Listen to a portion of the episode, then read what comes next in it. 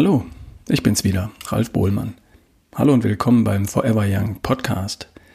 Auch den Lesern der täglichen News von strunz.com, die hier vielleicht zum ersten Mal reinhören und den Podcast für sich entdecken. Schön, dass du da bist.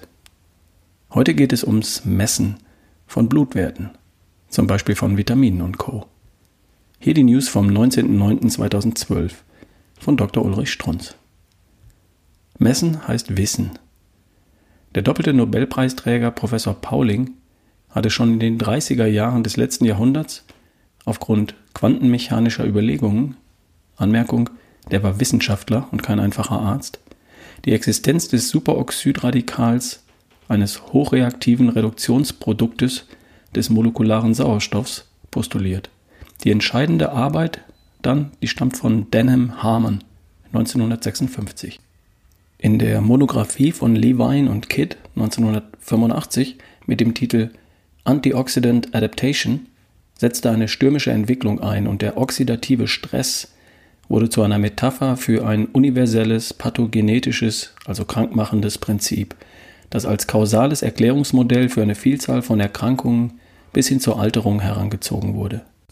Freilich, nach Durchführung zahlreicher groß angelegter Untersuchungen zeigte sich, dass die Redox-Regulationsmechanismen ein bisschen komplexer sind, als in dem Wurf der meisten Studien berücksichtigt. So konnte es beispielsweise bei Einsatz höherer Dosierungen einzelner Antioxidantien, zum Beispiel Vitamin C, Vitamin E, Beta-Carotin, zu Ergebnissen kommen, die dann als paradox interpretiert werden mussten. Deshalb, weil völlig inadäquate und irrelevante Studiendesigns vorlagen. So war beispielsweise nach derartigen Studien Vitamin C plötzlich gentoxisch. Zur Erinnerung, Vitamin C wird im zweistelligen Grammbereich von jedem Lebewesen, außer Mensch und Affe, selbst produziert. Der Affe behilft sich mit 10 Gramm Vitamin C täglich in Blättern und Obst. Auch für den Menschen ist Vitamin C essentiell, also lebensnotwendig. Jedes Lehrbuch der Biochemie weiß das. Und dann gentoxisch?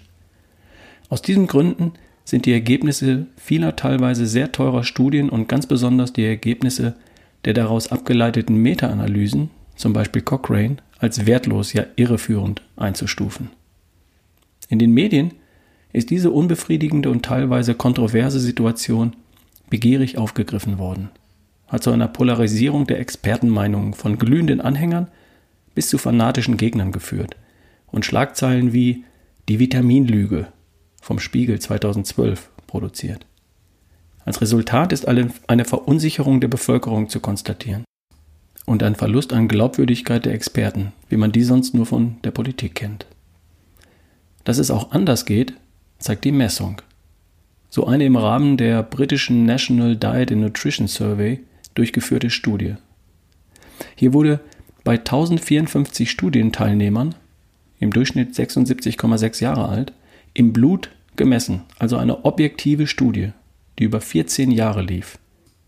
Gemessen sowohl die Plasmaspiegel als auch die Aufnahmemenge redoxmodulierender Substanzen, heißt bei uns Antioxidantien, erwiesen sich als signifikante Voraussageparameter des Todesrisikos, und zwar unabhängig von den freilich völlig unterschiedlichen Todesursachen.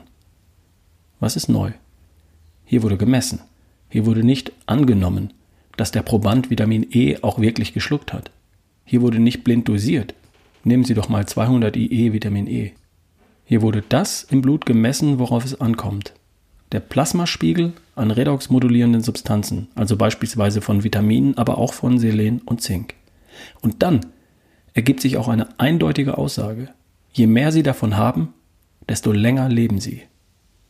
Dass diese Studie im Spiegel niemals gedruckt wird, ist sicher. Die Quelle?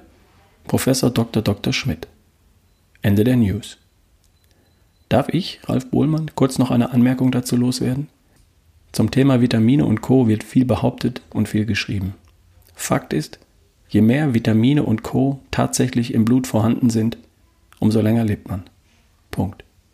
Und die einzige Möglichkeit herauszufinden, wie viel denn tatsächlich da ist, besteht darin, es wirklich im Blut messen zu lassen von einem sachkundigen Arzt oder in einem Labor. Und das ist gar nicht so kompliziert.